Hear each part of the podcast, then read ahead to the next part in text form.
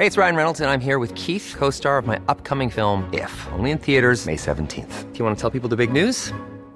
All right, I'll do. Sign up now and you'll get unlimited for $15 a month in six months of Paramount Plus Essential Plan on us. Mintmobile.com slash switch. Upfront payment of $45 equivalent to $15 per month. Unlimited over 40 gigabytes per month. Face lower speeds. Videos at 480p. Active Mint customers by 531.24 get six months of Paramount Plus Essential Plan. Auto renews after six months. Offer ends May 31st, 2024. Separate Paramount Plus registration required. Terms and conditions apply if rated PG.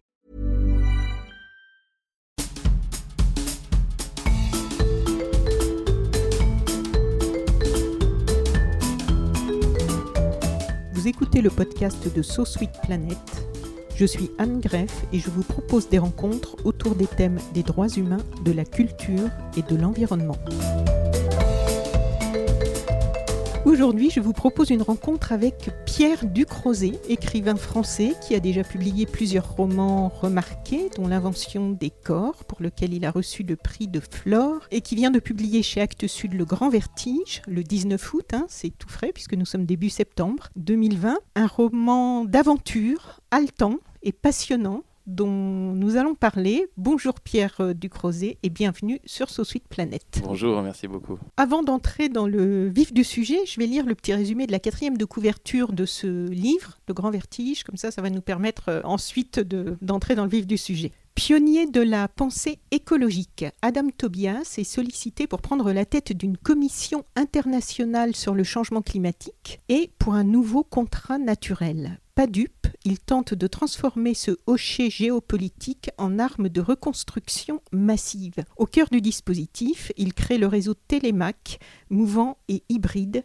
constitué de scientifiques ou d'intuitifs, de spécialistes ou de voyageurs, qu'il envoie en mission discrète du Pacifique Sud à la jungle birmane, de l'Amazonie à Shanghai. Tandis qu'à travers leur récit se dessine l'encéphalogramme affolé d'une planète fiévreuse, Adam Tobias conçoit un projet alternatif, novateur, dissident. C'est tellement bien dit, cette quatrième de couverture, c'est tellement bien écrit que j'ai pas résisté à, à, en fait laisser le travail euh, être fait par quelqu'un d'autre. Donc vous ancrez cette aventure dans un monde très actuel et très réel aussi, puisque l'on y croise Al Gore, Donald Trump et même Emmanuel Macron. Cette fiction, c'est aussi l'occasion de dresser un peu un état des lieux de là où nous en sommes, avec pas mal de données réelles, beaucoup de données réelles même, puisque c'est très très documenté, et aussi des constats. Donc euh, j'aimerais savoir comment est né ce livre, qu'est-ce qui vous a donné envie d'écrire sur ce sujet qui concerne tout le monde et en fait qui n'intéresse pas grand monde, le changement climatique.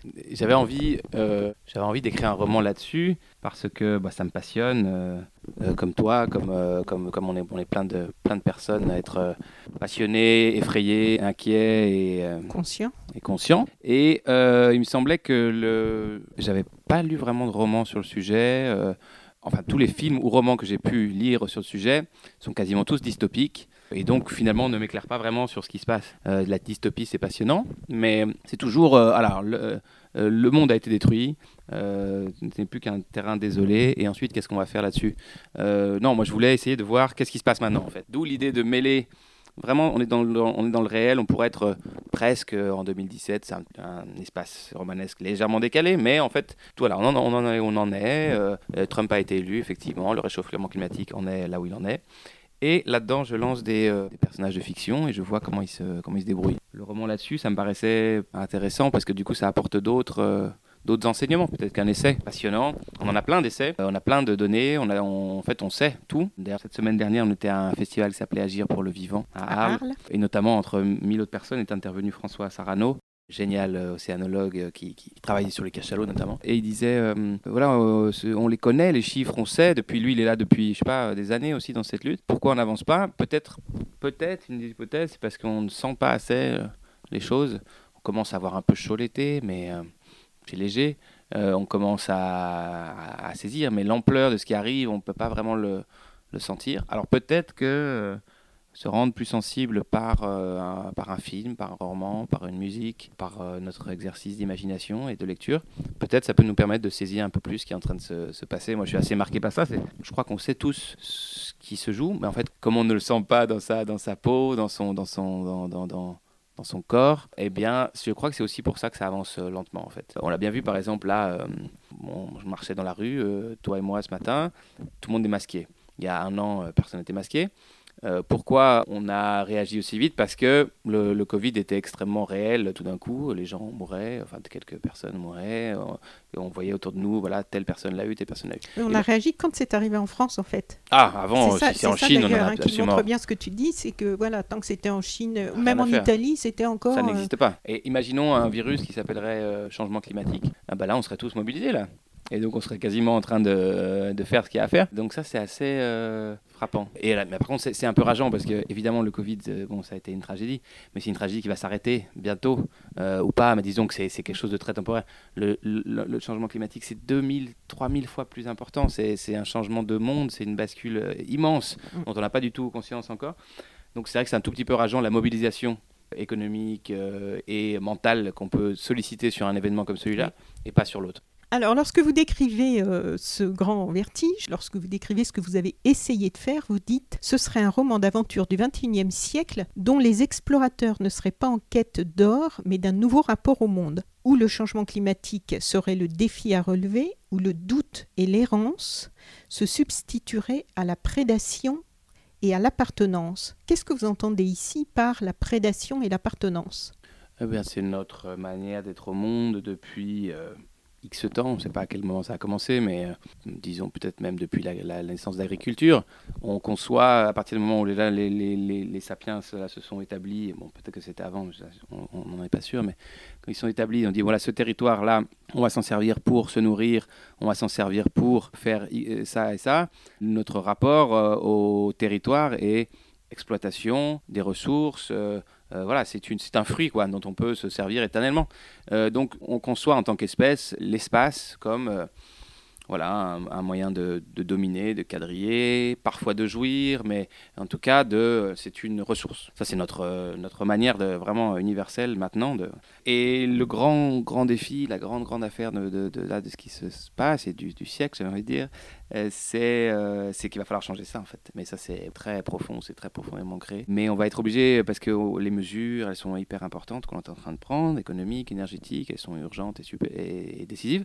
Mais si on ne change pas notre manière d'être, bah, elles vont être éphémères et puis on va repartir comme avant. Donc du coup, c'est va falloir concevoir cet espace dont on fait partie, eh bien d'une autre manière. Donc euh, c'est ce qu'ils essayent ces personnages de faire, c'est dire je suis sur euh, cet espace, comment j'arrive à, glisser dessus sans le détruire, comment j'arrive à, adhérer. Donc ça va être ça là, le grand défi, c'est comment adhérer, comment se relier au monde et au vivant, comment faire des, créer des, nouvelles alliances. Oui, mais pourquoi leur substituer bon, le doute, d'accord, peut-être par rapport à briser euh, les certitudes qui, qui, ne sont pas très, plus très convaincantes, mais l'errance? Alors euh, là, du coup, je fais référence au, voyage et essayer de réinventer une manière de, de se déplacer, de voyager, qui soit plus errante, c'est-à-dire gratuite en fait, et sans tentative de... Bah, toujours en fait, même quand, même quand des gens se déplacent, mais pas forcément pour se déplacer, ils se déplacent... Euh... Et voilà, donc il y, y, a ce personnage de June qui incarne ça, qui elle, a, elle a 22 ans, elle veut partir, elle veut voir le monde, elle veut... Voilà, elle a une soif.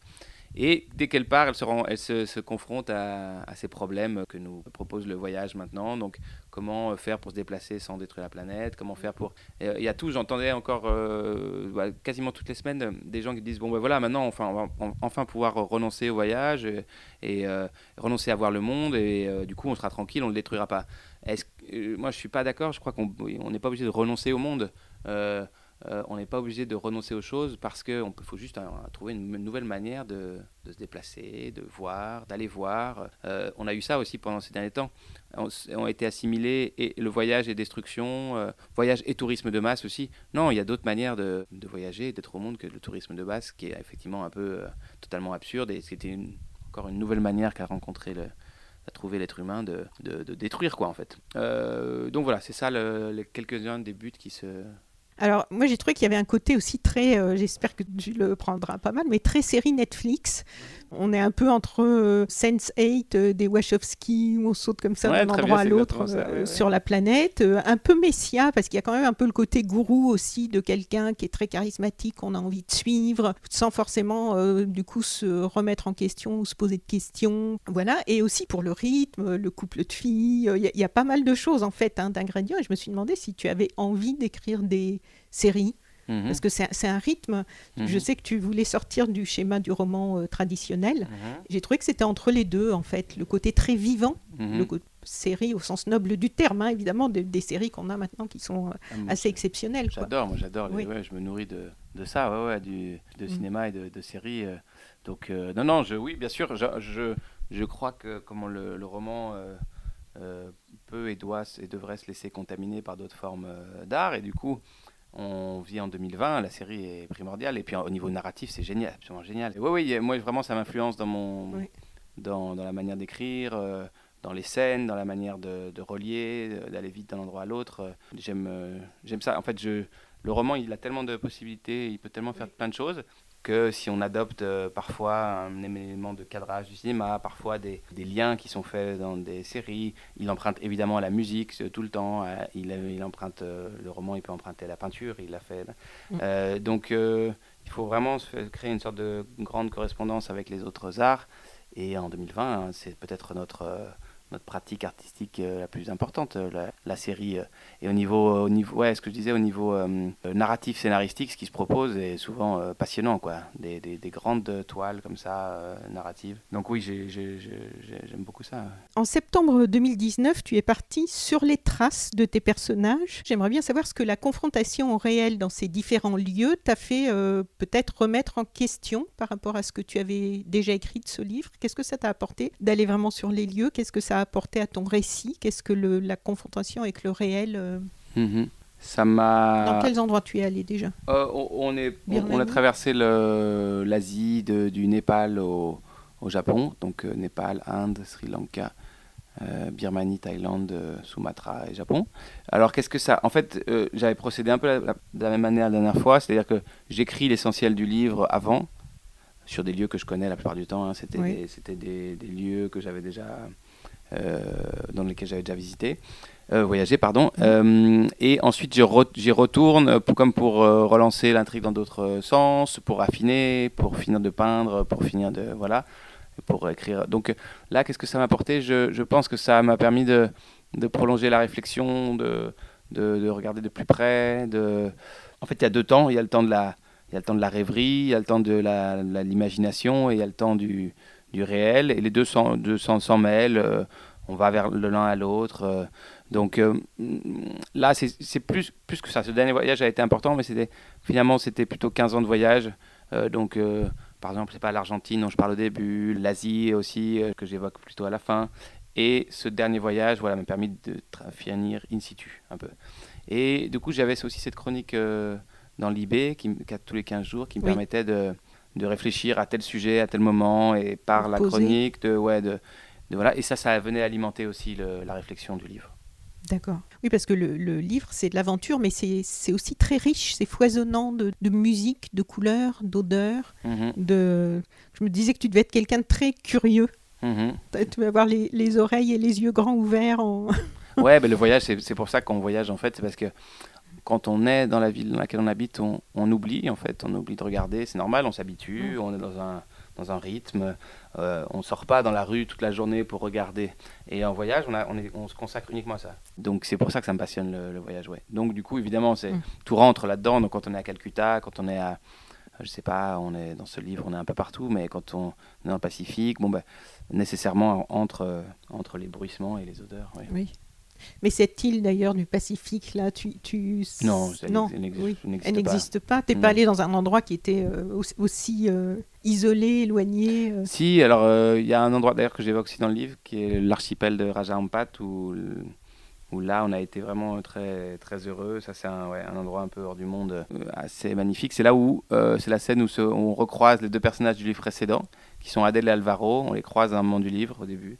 Et c'était voilà, pour, pour aussi faire euh, un lien avec le livre précédent et voir que c'est le même espace romanesque dans lequel euh, marchent tous ces, tous ces personnages. Le Grand Vertige, c'est un livre qui fait écho à la réalité, que tu as écrit en saisissant cette réalité, où beaucoup de choses se télescopent. Et curieusement, j'ai en fait l'impression que la réalité, au moment de la sortie prévue du livre, c'est elle qui est venue se télescoper euh, sur ton histoire avec cette pandémie, une histoire qui va couvrir, elle, la pandémie euh, et qui va concerner de façon inédite quasiment toute la planète et nous obliger à regarder certaines choses en face. Et je me suis demandé si Adam Tobias n'aurait pas rêvé d'un tel événement euh, et si la réalité ne Hmm. t'avait pas rattrapé. Ah ouais, c'est bien, ouais, j'avais pas vu comme ça, mais c'est possible, ouais.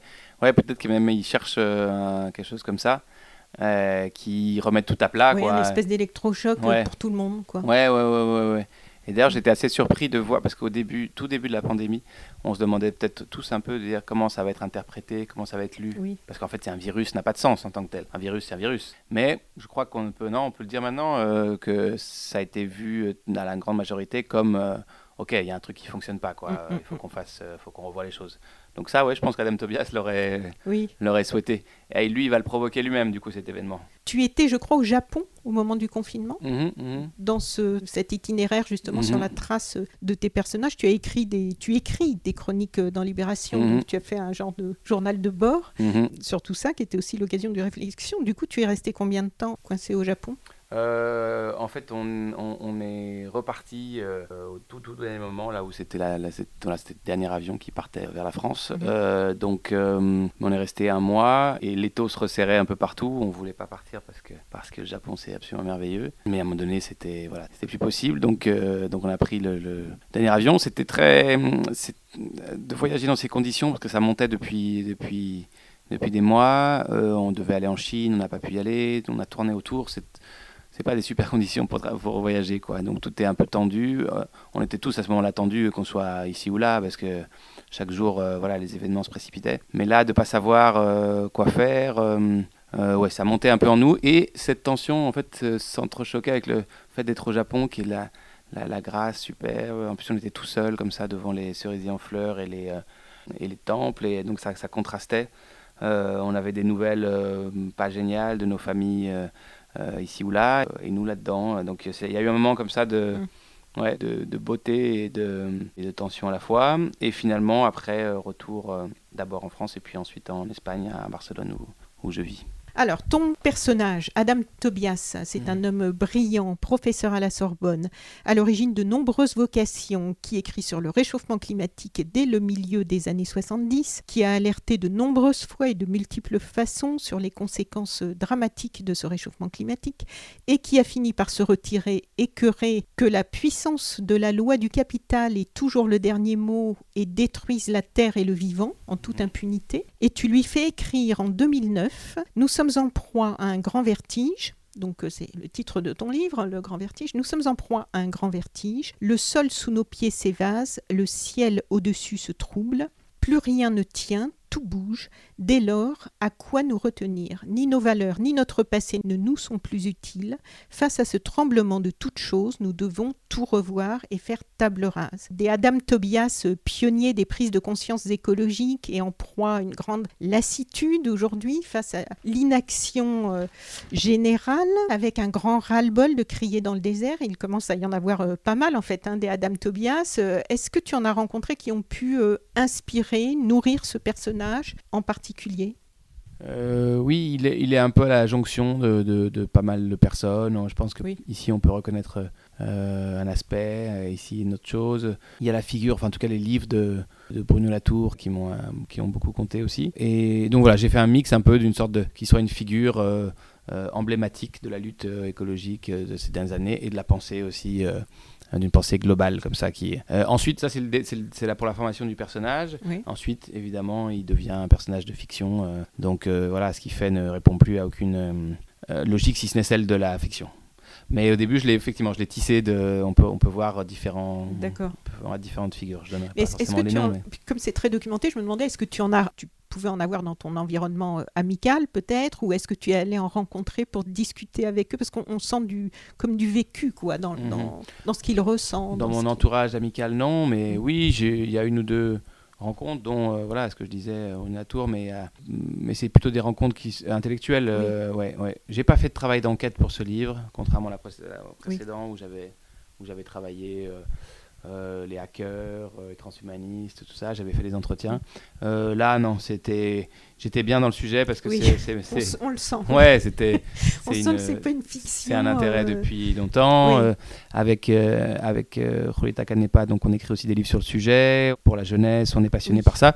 Donc, donc voilà, là, il n'y a pas eu besoin de ça. Si, la, la chose que j'ai dû, enfin que j'ai voulu faire, c'est hmm, c'est lire, euh, c'est lire des essais, c'est lire des, c'est euh, regarder, observer évidemment. Mais on est tellement dans ce bain-là euh, dans, que ça n'a pas été, voilà, j'ai pas eu à faire un grand travail. Je l'avais, je l'avais déjà fait depuis 2, 3, 4, 5 ans. Alors on pourrait croire au début de ton livre que tu nous plantes un décor un, un, peu tape à l'œil avec pas mal de repères très tendances. Par exemple, Mia Casal est une anthropologue post-punk écoféministe néo-sorcière, mais on découvre assez rapidement en fait par le ton et c'est ça que je trouvais assez subtil en fait, une certaine distance par rapport justement à ce monde des apparences, des modes, des influences euh, qu'il faut afficher ou suivre, par rapport aux attitudes et aux tics euh, de langage aussi de l'époque. Mhm. Par exemple, page 19, tu écris Adam Tobias sourit et regagne la salle. On se lève, on applaudit, on se congratule aussi. C'est ça, c'est sûr, la solution. Il a tellement raison. Et tu écris ce tellement en italique, ce mhm. qui fait que, en fait, c'est une toute petite chose, mais on entend bien le ton, quoi, qui, mhm. voilà, qui a un ton qui est très, très employé. Et par ce petit décalage qui revient ici et là tout au long de, du roman, je pense aussi à un paragraphe euh, sur euh, Pauline van der Bloem, on prononce comme ça Oui, c'est bien. Qui est vers la fin. Et on discerne un, regard euh, critique, peut-être même un peu cynique, sur le pouvoir de tout ça, sur l'illusion qui va avec. Aussi dans la façon d'ailleurs dont Adam Tobias euh, contacte et propose à chacun sa mission. On sent le, pouvoir de la position dominante, de la notoriété, même s'il y a une certaine élégance aussi dans ce personnage qui le rend euh, très crédible, très, très séduisant même. C'est bien observé. Est-ce que c'est ton regard, ça, sur... Oui, oui, c'est ça. Il faut mm. à la fois être dans l'action et dans la réalité des personnages et toujours euh, en rire un peu. Et il faut toujours. Enfin, moi, je crois que c'est peut-être même le, fil de mes livres, euh, cette espèce de, de regard euh, un peu amusé et un peu ironique sur les choses, tout en étant complètement dedans. J'aime pas non plus le regard surplombant sur les personnages et où on, on est cynique. Non, c'est pas ça. Un peu méprisant. Ouais, non, non. Il faut juste un tout petit un tout petit rire, mais qui est avec le personnage, mais c'est qui est une sorte de, euh, de, de, de, distance, d'ironie, parce que sinon c'est il faut éviter la, la, pesanteur aussi et la et donc il faut éviter à la fois la pesanteur, le cynisme et euh, donc on est dedans et, et aussi ouais, il y a des livres aussi que, que j'aime pas et où c'est euh, on est que dans ce rire là quoi on est on n'est jamais avec les personnages non j'aime qu'on soit dans, dans l'action dans les personnages on les regarde, on voit leurs gestes. Mais évidemment, là, par exemple, la scène d'Adam que tu citais, euh, juste après, ils, disent effectivement qu'il faut changer le monde en, guettant les toasts au saumon qui arrivent. Voilà, on est, c'est aussi pour mettre en scène toutes ces contradictions et, il faut toujours. Et euh, à la fin, et à la fin, je ne dévoilerai pas, mais cette histoire aussi, c'est un peu de satire politique autour de la, de la plante miracle. Oui, on va en parler. Voilà. Donc euh, oui, il faut toujours un peu ce, rire-là. Donc tes personnages, bah, justement, tu étais en train d'en parler, là, ils sont assez attachant justement pour ça, parce que finalement on se retrouve dedans. On peut se moquer de nous aussi euh, au travers de pas mal de, mhm. des petites choses dont tu te moques, euh, parce que on, voit bien qu'ils sont dans les contradictions dans lesquelles on est tous en ce moment, même si on mhm. essaie de, bien faire. Et tu en parlais dans une de tes chroniques de Libé par rapport à prendre l'avion justement, mhm. et par rapport à toutes ces, problématiques euh, qui se posent à nous quand on essaie de bien faire et on ne sait plus trop comment s'en sortir. Donc tes personnages sont, sont, très attachants, je trouve, pour ça. Ils sont souvent un peu largués aussi. Ils sont passionnés, ils se débattent dans un monde brutal qui les malmène. Le mot rêche revient souvent d'ailleurs.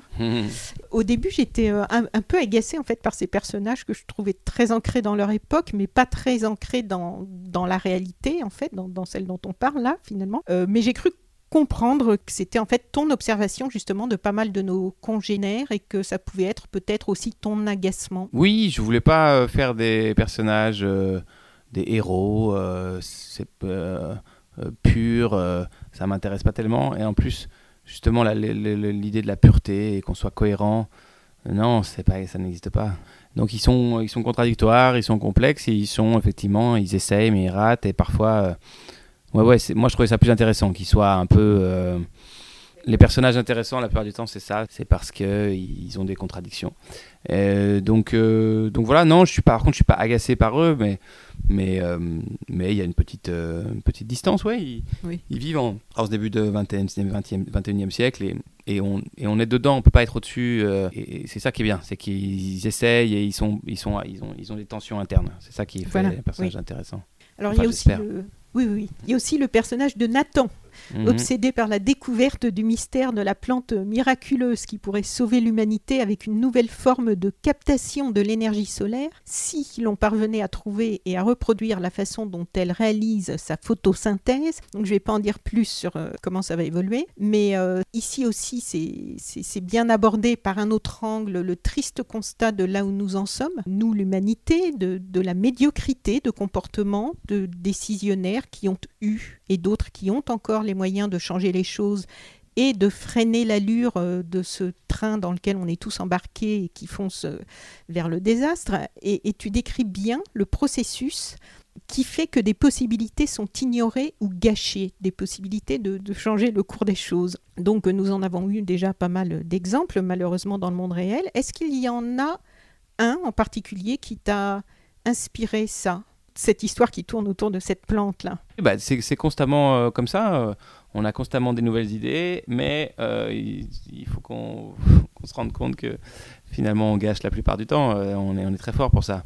Et donc j'avais, je voulais un peu mettre en scène ça avec effectivement cette plante, dire voilà, on a un truc entre les mains là, qu'est-ce qu'on va qu'est-ce qu'on va en faire Sachant que y, a des, études là-dessus, il y a des gens qui travaillent sur cette, sur idée de plantes euh, bioniques euh, qui seraient capables de capter euh, l'énergie. Et voilà, en fait, tout serait résolu. Et là, tout d'un coup, tout est résolu. Mais bon, évidemment, est-ce qu'on va essayer de, de, se compliquer la tâche on est, ouais, on est une espèce assez spécialiste là-dedans, quoi. Pourquoi faire simple, quoi, si on peut faire compliqué? Donc, donc je crois que ça arrive, tous les, ça arrive tous les jours des intérêts de certains qui peuvent être mis en cause si on trouve. Bah, c'est surtout ça, bien sûr, c'est ça. Pourquoi, euh, pourquoi on continue à, forer euh, en Alaska, au Congo, en Guyane, si en réalité on veut plus de cette énergie fossile euh, bah parce que il y a des entreprises que ça intéresse toujours, enfin bien évidemment. Donc donc c'est ça que je voulais mettre en scène aussi, c'est le le conflit des intérêts. Voilà, on a, c'est ce qu'il dit Adam Tobias au milieu, il dit le peuple dans son ensemble est d'accord pour changer euh, de monde, il est d'accord pour aller vite, euh, mais il y a euh, des décideurs qui freinent des cas de fer. Donc qu'est-ce qu'on fait dans ce cas-là? C'est pour ça qu'il pose la question de l'impatience, la question de... On sait qu'il faut que ça aille assez vite et assez fort et, ça tarde, tout simplement parce qu'il y a des gens qui ne sont pas intéressés par ça. Et c'est eux qui sont aux manettes la plupart du temps. Donc il y a un problème démocratique immense. Page 214, tu fais dire à June C'est classique ce paravent d'un prétendu écoterrorisme. Le mot terrorisme est le plus pratique du monde. Il décrédibilise immédiatement. C'est assez marrant d'ailleurs d'entendre dans la bouche des gouvernants que la violence vient d'en face. Ça, j'ai trouvé que c'était une synthèse assez courte mais super efficace, euh, parce que ce passage m'a aussi ramené au réel, parce que j'ai interviewé il y a quelques mois pour So Sweet Planet Lamia et Semlali de Sea Shepherd, et eux aussi, avec Paul Watson, ont été accusés d'écoterrorisme d'une façon qui correspond assez bien à ce que June décrit ici. Est-ce que tu pensais à quelque chose de particulier, toi, quand tu as écrit euh... Bah, à tout. Euh, ça s'applique à toute forme le, terrorisme, c'est vraiment le super éventail, c'est-à-dire dès que dès qu'on est euh, dès, qu'on est près de la violence d'une manière ou d'une autre, ou quasiment violence symbolique aussi, bah voilà, terrorisme, tout de suite, ça vous décrédibilise n'importe quelle personne. Donc, euh, ce que je voulais dire par là, c'est que la, violence politique euh, a été un moteur de l'histoire très important. Euh, violence politique au sens large, donc ça peut être, il y a mille formes d'être un peu plus radical, un peu plus. donc ça peut être simplement des occupations de lieux. en tout cas, ça a été un moteur de l'histoire important. Et au cours des, je sais pas combien de dernières années, mais le fait que le une certaine euh, forme de fin, qu'on appelait une fin de certaines histoires euh, du XXe siècle, etc., ce qui était une erreur, mais euh, et ensuite un terrorisme, donc principalement islamiste, mais, mais a fait que la violence politique est hors jeu. Elle ne peut plus exister. Or, il se trouve qu'elle elle est un moteur. Alors, par exemple, ce groupe Extinction Rebellion qui fait des trucs passionnants, ils sont non violents. C'est juste de la désobéissance civile. On se souvient bien des, des États-Unis, la lutte pour les droits, ça s'est bien fait par la désobéissance civile. Et là, lui, il pose. Moi, j'ai pas de réponse, hein, mais il pose juste la question à Adam en disant, sachant qu'on est d'accord, mais que ça se fait pas, euh, comment on fait pour euh, pour accélérer tout simplement les Oui. choses. Et à un moment donné, il faut faire un peu pression, quoi. Donc voilà, c'est la question qui se pose. June, elle a un côté euh, tête brûlée, mais elle a aussi une sorte de lucidité froide. Elle semble l'une des seules capables de revenir à une simple vision de ce que l'on pourrait appeler du bon sens. Je sais pas, ouais, je la voyais vraiment moi comme un peu un double euh, de, ouais, un double de nous tous un peu quoi. Euh, elle a envie et en même temps elle n'y arrive pas. Elle, elle a envie de partir en voyage et, et voilà, elle refuse et elle, elle sait pas comment faire. Elle refuse les missions. et finalement, elle est donc elle est euh, un peu l'incarnation de nos contradictions. Oui. Mais on a l'impression qu'elle voit un petit peu avant les autres, quand même, non? Ouais, ouais, ouais, bah, elle, est, elle, elle, jeune et brillante et audacieuse. En fait, elle incarne aussi euh, euh, cette, cette nouvelle génération qui est, qui, est, qui est vive, qui est brillante, qui est, qui est rapide et qui est audacieuse. D'ailleurs, au Donc- début, elle n'a pas envie tellement, elle, de s'embarquer dans ce... Non, non, non, non. Et puis voilà, elle se retrouve un jour euh, dans une jungle perdue et, et elle est à la fois effrayée et excitée par ce, que- ce qui lui arrive. euh. Donc voilà, elle, a- elle est, elle est courageuse, euh, radicale aussi de cette manière. Elle se rase les cheveux quand elle part et, et elle a un côté un peu guerrier qui me, qui me plaît bien. ouais. Tu nous offres euh, d'ailleurs des, paragraphes d'histoire réelle qui viennent s'imbriquer dans ce récit de fiction, comme page 112. On entre dans vraiment le, le cœur là. Donc la rencontre du capitalisme et du pétrole est explosive. C'est un amour fou, immédiat. La rencontre du glaive et du soufre, la réunion des deux affluents en un fleuve torrentiel. Ces émouvantes fiançailles se font par l'entremise d'un maître absolu, d'un homme sans foi ni loi, qui pose les bases du système économique à venir et de sa morale, et là tu mets entre parenthèses à savoir aucune, monopole, entourloupe, esbrouf, habileté, violence, malhonnêteté, sous le regard bienveillant et terrible de Dieu. En tout cela, Rockefeller est exemplaire. Tu consacres une large place sur plusieurs pages au pétrole, à son histoire, mais aussi à sa place et à sa responsabilité dans l'évolution du monde et du réchauffement climatique depuis plus d'un siècle.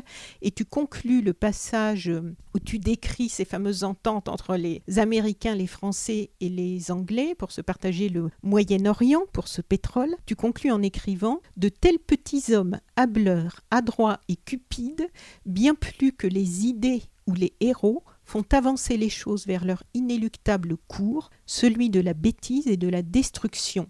Et tu décris aussi, page 168, les mains dans la terre et la tête dans le vrombissement, June comprend cela, l'origine de tous les maux. Finalement, les femmes et les hommes n'ont eu de cesse d'explorer de nouveaux territoires, de plonger dans les forêts et les mers, les montagnes et les plaines, tout ce qui les dépassait, pour réduire l'ensemble en esclavage. On sent une colère sourde, je trouve, qui sous-tend ce livre. Ce système, le capitalisme, pour le nommer, et l'avidité euh, de ses protagonistes, hein, parce que ça, on le ressent beaucoup, je trouve, dans ton livre. C'est de plus en plus ouvertement et largement euh, remis en cause, ce système euh, économique. Est-ce que l'on peut dire que ton livre rejoint toutes ces critiques maintenant qui montent d'un peu partout? Ouais, ouais, ouais. Bah. On peut que être en colère quoi, à la place de, de June, qui en plus hérite d'un monde en, en ruine. Un déliquescence Ouais, euh, et, qui euh, et qui voilà et qui en plus est assignée à réussir, à sauver le monde, alors qu'elle n'a rien fait pour le détruire. Euh, ça c'est pour les jeunes, pour la Nord-Sud aussi. Pareil, euh, la plupart des pays du Sud qui n'ont rien fait pour faire ce changement climatique sont vont être les en première Oui. ligne, ceux qui vont le souffrir. Euh, Il y a de quoi être en colère, ouais, vraiment. Et à Donc, tous les niveaux, hein, les- que ce soit la montée des eaux, Les invasions d'insectes, les les- réfugiés la pollution. Voilà. Oui, bien sûr. Donc oui, oui, il y a- la colère. C'est- Cette histoire du pétrole, elle, est, elle s'insère dans le livre. Euh, c'est pas un copier-coller, c'est un truc de dire, voilà, en fait, l'histoire de ce livre, elle attaque là. Donc on repart vers la naissance du pétrole, son extraction et tout, et on rejoint par ce flux du pétrole les autres, les personnages. Et c'est pour dire, voilà, c'est là que ça commence. Comment ça commence Pour aller voir comment ça commence. Et ça commence effectivement par des, parce que, parce que je dis là, des petits personnages comme ça. euh, Hableur, il y a toute une série. Moi, j'ai été passionné par eux parce que, enfin, Mm. passionné et dégoûté d'une certaine manière, mais Rockefeller, c'est incroyable, quoi. Euh, je veux dire, c'est, l'horreur absolue et en même temps le génie du, le génie du mal, quoi. Euh, Et donc, il, il- il- tout, tout ce qu'il va mettre en place, c'est vraiment les fondements de, d'un, système euh, cruel. Et ensuite reviennent d'autres, et jusqu'à euh, Calouste Gulbenkian. Et qui génie du génie des négociations, qui voilà, qui découpe ce gâteau de la Mésopotamie, enfin de l'ancienne Mésopotamie. Et voilà, donc on, en fait on voit bien, il y a des idées parallèlement, hein, il y a des choses, mais c'est surtout un ensemble de, de, de, manœuvres, de, de violence. Alors là, il y a de la violence, hein, et celle-là, elle est bien, euh, elle est bien acceptée par tout le monde, enfin par tout le monde, non, par les puissants. Euh, donc, y a, voilà, j'avais envie de la mettre en scène, cette histoire. C'est aussi des scènes et des, euh, histoires hein, que je raconte là, euh, toutes documentées évidemment, hein. Euh, pour, nous, pour moi-même en tant qu'auteur saisir qu'est-ce qui s'était passé, comment on s'est fait prendre dans cet engrenage. Parce qu'en fait, on dit oui, l'anthropocène, tout ça, c'est l'espèce humaine, mais en fait, c'est pas l'espèce humaine. C'est un système précis à l'intérieur de l'histoire, un temps très court, très précis, et à l'intérieur de ce système, quelques personnes en particulier. Voilà, on sait que 100, 100 entreprises sont responsables de 70% des, des, dommages bioécologiques d'aujourd'hui. Donc, allez voir, regardez de près, c'est aussi ça le, que permet la fiction, voir ce qui s'est passé. Et ensuite, on rattaque le reste de l'histoire qui est le, fil rouge. Il y a toujours un fil. Oui, j'étais très contente de voir euh, que tu parlais de ça et que tu mettais ça en scène dans ton livre. J'avais été très marquée par un documentaire euh, que tu as sans doute vu qui s'appelle Le secret des sept sœurs, qui est en trois ou quatre épisodes, je crois, sur euh, justement bah, dans cette même période là où il y a ce fameux partage. Euh, et là, c'est en, pas en Irlande, c'est en, en Écosse, lors d'une partie de chasse où il y a les sept responsables des sept compagnies pétrolières là, de, de l'époque qui se partagent aussi euh, donc le, le Moyen-Orient et toutes les zones de pétrole et qui amènent, puisque c'est la, voilà, c'est la même histoire. Et quand j'ai vu ce documentaire il y a quelques années, après, je me disais, c'est incroyable parce que quand on voit dans les JT, dans certains endroits du monde, euh, les guerres, mais on manque vraiment de perspective, quoi. On n'a pas du tout de, remise euh, en perspective de pourquoi on en est là, comment c'est arrivé, quelle est l'histoire qui fait que aujourd'hui c'est comme ça. Et ça, je te suis assez reconnaissante d'avoir retracé euh, et d'avoir parlé de cette histoire-là dans ton livre parce que je trouve qu'effectivement, tout ce que tu décris après, toutes les, racines sont là, quoi. Et on n'en parle quasiment jamais de ça. Dans non. le grand public, au niveau du grand public, je veux dire, on n'en entend pas parler de cette histoire-là. Non, ou alors elle est glorifiée. Il y a, il y a bien des, des, films américains oui. pour, ah oui, pour bah. montrer euh, la, la, merveille du pétrole et tout ça. Euh, oui. Donc, euh, non, non, mais ouais, ça m'a, je trouvais ça intéressant. Donc, effectivement, se pose la question de jusqu'où et jusqu'à quand peut-on se permettre de ne pas être radical? Parce qu'en fait, c'est un peu ce qui, le, le cheminement d'Adam Tobias euh, au cours du livre, puisque ceux, ceux qui ne font rien aujourd'hui et qui pourraient faire quelque chose, et ceux qui n'ont rien fait hier et qui sont euh, en fait responsables aujourd'hui de la radicalité à laquelle nous allons être contraints demain. Donc, est-ce que c'est le, la dernière arme d'Adam Tobias de monter d'un cran? Mm -hmm. ah ouais, il, se rend compte que... Eh ben, il lance ce grand projet Télémac au début, donc euh, voilà, renommer le monde et voir comment on peut agir dessus. Et euh, au bout d'un moment, alors on on sait pas dans le livre, c'est laissé en, au mystère, hein, mais à quel moment il prend sa décision euh, de, de, de effectivement d'aller plus vite et plus fort. Mais on peut penser que c'est tout seul. tout seul et avec l'aide de ce, de ce réseau. Mais tout seul, oui, oui. Enfin, avec l'aide de, ce nouveau, euh, de cette architecture oui. qu'il a créée. À quel moment bah, 40 ans de lutte euh, pour lui, euh, on peut penser que c'est de l'impatience, quoi un peu d'impatience, un peu euh, il était, il s'était déjà en fait souvent euh, dans son histoire avant, il, on dit qu'il est il s'est retiré de la lutte, il est revenu, il se retire, il revient et là c'est un peu son dernier barreau d'honneur, sa dernière chance. Il y a des grands moyens, tout le monde est d'accord et tout. À nouveau, ça n'avance pas donc il se dit comment, comment on accélère quoi. C'est une question qui, qui, va se poser, qui se pose déjà. Euh, et encore une fois, hein, c'est pas. D'ailleurs, lui, il se considère comme non violent. il y aura, il y a zéro mort dans ses actions. Euh, plus de, des sabotages ou des actions un peu directes, mais pas, pas du tout du terrorisme. Effectivement, le terrorisme n'est pas une solution, mais c'est juste la petite pression euh, supplémentaire, ou alors on a vu, on voit des choses euh, émerger hyper intéressantes, de nouvelles, euh, nouveaux contrats démocratiques comme la convention citoyenne, par exemple, des choses comme ça, donc qui sont qui sont passionnantes. Donc en fait, comment on peut renouer une confiance, une légitimité, un contrat démocratique et, et accélérer les choses à différents niveaux? Sachant que lui, dans, quand même, dans son idée, le, vrai projet, c'est euh, renouer un lien euh, au vivant, quoi, au monde. Donc, euh, mais après, il va accélérer. En fait, le roman, c'est aussi ça un petit peu, c'est accélérer certains curseurs dans la fiction et voir où ça nous mène pour euh, voilà si, si je fais que décrire le réel c'est-à-dire une rue une rue d'une ville où il se passe ça ou ça mmh. c'est pas complètement intéressant. Ce qui est bien c'est de vous d'accélérer certains euh, comme si on était aux manettes d'une des deux commandes. On monte le son et on voit ce que ça donne. Il y a une petite phrase euh, je crois que c'est June qui l'a dit je sais plus qui dit c'est la grande société qu'il faut changer pas la petite. Le cœur pas les mains oui ça ça fait référence à à tout un penchant là euh, qui est incarné dans le livre aussi de dire voilà on va faire des petites mesures on va faire des petits gestes on va voilà on a plein de petits gestes pour l'environnement oui. on a plein de et aussi plus largement de dire c'est la technique qui va nous en sortir. on, a, on a déconné un peu, on a, on a mis beaucoup de CO2 dans l'air, mais on va aller le pomper avec une nouvelle machine. Donc en fait, la machine qui, qui répond à la machine, c'est un peu ce à quoi se confronte Adam à la fin. On va inventer des abeilles pour polliniser. Voilà, bah, des abeilles électroniques. Et donc, du coup, ouais, super, c'est bien. Enfin, il y a des idées là, qui, là-dedans qui sont intéressantes. Mais c'est à nouveau repêcher par là où on a, on a déjà pêché, quoi. la technique pour, euh, pour déformer la technique. Donc, elle, ce que veut dire, c'est qu'il faut, il faut aller plus loin, quoi. Le vrai, le vrai défi et la chose qui est aussi excitante, c'est, c'est de nous réinventer en tant qu'espèce dans un ensemble plus vaste. Euh, donc, ça, c'est ça qui est l'urgence, en fait, l'urgence. Euh, et le défi, c'est, surtout ça, c'est au niveau vraiment philosophique et profond qu'on va changer. Donc c'est à ça qu'elle fait référence quand elle dit ça, par rapport à, une petite euh, dérive de moderne anti-moderne, technique contre... Non, c'est entre les deux en fait, ça se joue. Voilà, changer notre rapport au monde, c'est une belle façon d'y réfléchir, ce grand vertige. Merci beaucoup, Pierre Ducrozet. Merci beaucoup. Je ne sais pas si tu vas pouvoir aller à la rencontre de tes lecteurs, vu que, je ne sais pas, dans l'édition, est-ce que c'est aussi compliqué que dans le spectacle vivant, au niveau des rencontres Eh bien, en fait, finalement, la rentrée littéraire va se faire. Euh, euh, il y aura, j'imagine, un peu de complications, mais tout, tout ce qui est les salons littéraires, les festivals, les rencontres en librairie sont maintenus. Et donc, euh, je serai là pendant les prochains mois, un peu partout en France tu pourras euh, rencontrer les lecteurs qui auront été embarqués dans cette belle aventure. À Lyon, à Marseille, à Toulouse, à Nancy, un peu partout. Très bien. Et tu as des projets après un tel euh, livre? Est-ce que tu as des idées sans révéler? Parce que j'imagine qu'il ne faut pas trop en dire euh, avant que. Oui, oui, j'ai déjà, euh, ça fait déjà longtemps que je pense au prochain roman et que donc je l'ai déjà bien en tête et j'ai très envie d'attaquer. Et puis sinon, il y a d'autres projets, d'autres livres, d'autres, justement aussi des projets plus politiques, artistiques autour du, du, vivant et en lien avec Agir pour le vivant, le festival. Donc il y a plein de, plein de choses qui se dessinent. Ok, merci beaucoup. Merci et Bonne continuation. Merci, au revoir. Au revoir.